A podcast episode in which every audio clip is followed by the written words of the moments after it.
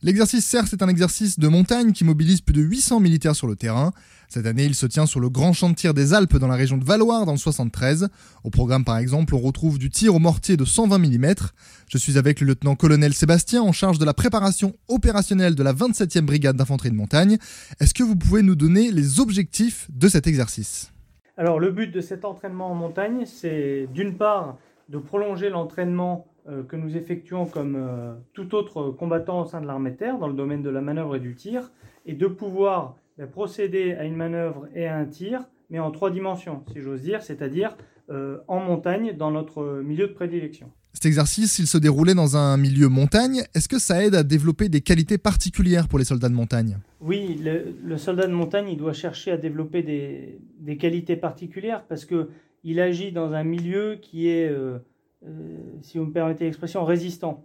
Déplacé est plus compliqué, parce qu'il y a une verticalité euh, qu'il faut dominer ou maîtriser. Il y a des températures plus ou moins extrêmes, des effets du vent. Et cela, pas seulement pour se déplacer, mais également pour euh, combattre, c'est-à-dire aussi délivrer des tirs et, pouvoir coordonner ces tirs. À cela, en permanence, c'est la lutte contre des frictions, un phénomène de fatigue, un inconfort permanent, et ça nécessite donc une préparation en amont euh, à la fois physique, c'est évident, mais également psychologique bah, pour pouvoir agir avec euh, plein discernement dans ce milieu.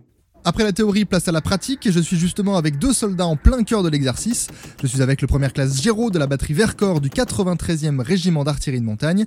Tu es présent toi en tant que radio, est-ce que tu peux nous expliquer ton rôle? Mon rôle consiste à envoyer les coordonnées de tir à l'arrière.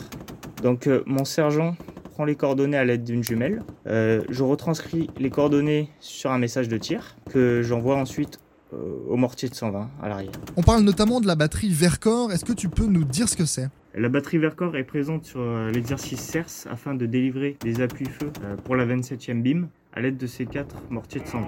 Durant ces 15 jours, la batterie Vercor s'est entraînée dans son milieu de prédilection, qui est la montagne, tout en se préparant à la projection au milieu opérationnel pour 2021.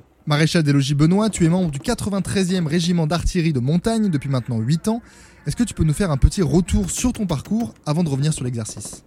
Euh, donc j'ai commencé en tant que radio et plus spécifiquement dans la partie euh, JTAC, donc Joint Terminal Attack Controller, pour résumer par euh, contrôleur des attaques aériennes ou des appuis aériens.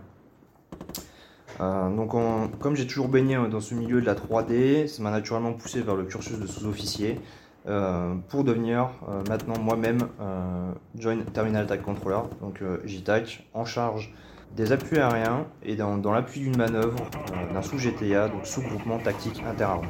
Et du coup, c'est quoi toi ton rôle ici à CERS?